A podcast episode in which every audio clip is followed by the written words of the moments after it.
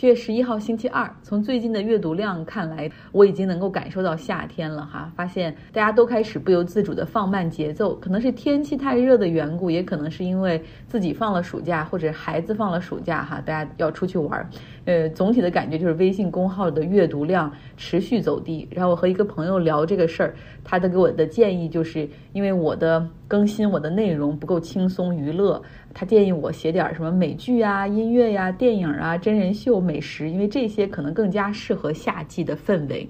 那我今天就准备用电影叙事的手法来写一写普里戈金和普京啊，当然开玩笑的。实际上，有些时候现实生活中所发生的事情，可能比电影还要更精彩哈。我说的是发生在六月二十四号的那一场俄罗斯境内的瓦格纳士兵起义，但是最后他的结局是半途而废哈。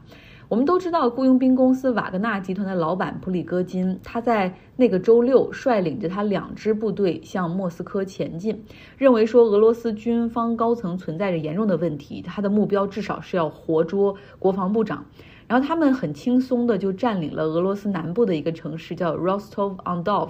那个城市，然后几乎没有受到任何的抵抗，还有百姓出来跟他们拍照，他们的士兵在街上还喝着咖啡哈。那在前往莫斯科的路上呢，实际上他们和俄罗斯的军方还发生了交火，他们击落了六架俄罗斯的直升机和一架军用飞机。所以说，我们实际上已经在这场迷你军变中看到了俄罗斯人打自己人哈。那这样的交火和损失，实际上让莫斯科的军队高层和普京都非常恼火。当时普京在克里姆林宫里就决定哈下令对这支叛军格杀勿论。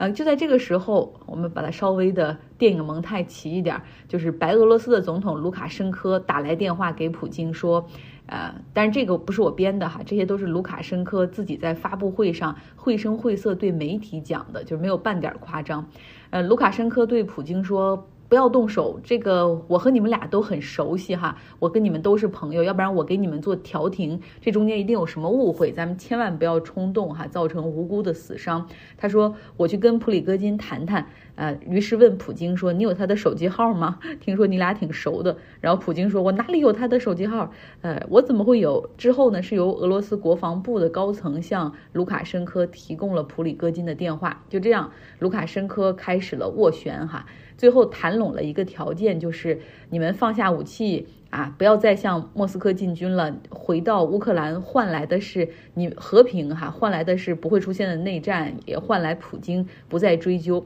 目前有一点不太确定，就是说，呃，让普里戈金可以这么听话。卢卡申科有没有许诺？比如说，好，你们对于国防部长现在很不满意，那我们普京可以把他换掉哈，这个是不知道的。但不管怎么样，经过卢卡申科的左右斡旋，普里戈金真的同意了哈，他就说到做到，在距离莫斯科还有二百公里的地方，他下令要求自己的两支部队按原路返回到乌克兰战区的基地里面去。就这样，这场迷你的军变就结束了。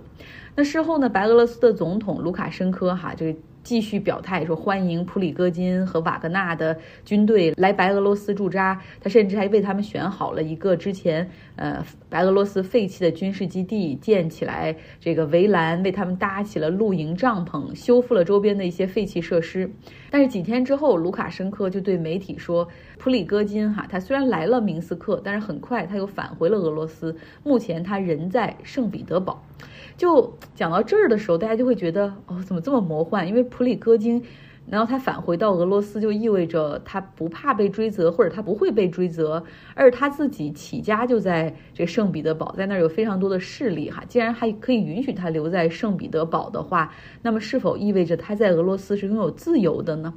与此同时，我们其实，在俄罗斯的国家电视台上，总能够看到普京的一些发言，然后包括新闻上不断的去揭露普里戈金他家里的这种豪华程度，他那种奢华腐化的生活，哈，他的财富，他的假发，他的金条，以及瓦格纳集团对乌克兰从对乌克兰战争开始之后，其实已经从国防部赚了十亿美元了。总有一种感觉，就是普京好像要收拾普里戈金以及瓦格纳集团，甚至一些军中的同谋的那些大将，哈，也难逃干系。呃，不过就像连续剧一样，会不停的出现转折，每一集或者每一周过去之后，后面又给你一个反转哈。那今天俄罗斯总统府公布消息说，实际上是在六月二十九号这一天。也就是这个迷你军变发生五天之后，普京就将普里戈金以及另外三十四名瓦格纳的指挥官邀请到了莫斯科的克林姆林宫里面，哈，开了三个小时的会议。然后他向瓦格纳集团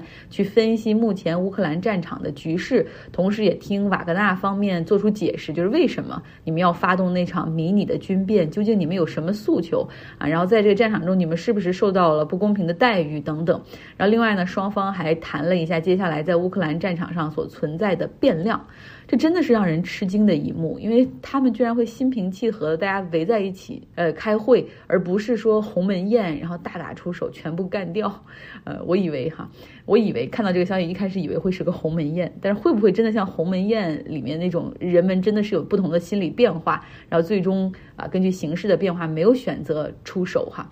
呃，最后的结论就是普里戈金宣布他会无条件的向普京效忠，然后还表示说自己从来没有想过要挑战他，啊，所以最终就是一个你好我好大家好的一个结局哈，结束了这场会面。那当然，这中间其实也反映出了一些普京的盘算，也就是现在是这个俄罗斯对乌克兰战争最关键的时候，在这个时候，你要不要去选择消灭这支非常有战斗力的、非常凶狠的雇佣兵部队？哈，呃，看来普京是选择了 compromise 去妥协哈，然后把这个更大的目标放在这个战场上。但这个事儿真的就这样会过去吗？我觉得大家其实不要忘记普里戈金这场小型的军变。它其实是普京执掌俄罗斯二十三年以来遇到最严重的一个危机哈。如果我们横向对比土耳其的总统埃尔多安，他在二零一六年七月份的时候也遭遇到了一次军事政变啊，当时在安卡拉、伊斯坦布尔都有这个军队就是联合串谋，然后进行这种军变，坦克上街啊，然后甚至对他造成了人身的威胁。那埃尔多安掌握局势之后的应对非常的强硬，他不仅就是用军事手段阻击叛乱，哈，在这个过程之中大开杀戒，之后的追责也可谓是极其恐怖的。有七万人因为涉嫌参与政变被拘捕，另外还有一万五千名的这种教育界人士被停职，两万一千名的教师被撤职，因为他怀疑这些人可能和反埃尔多安的葛兰运动哈有相关系，所以。你对比一下，就发现了这个普京，他其实现在的做法是比较偏 compromise，比较妥协的，因为有乌克兰这场外部战争在。今天节目就到这儿，既然大家都不太想听特别硬的新闻，那我们就少说点儿哈。希望你有个愉快的周二。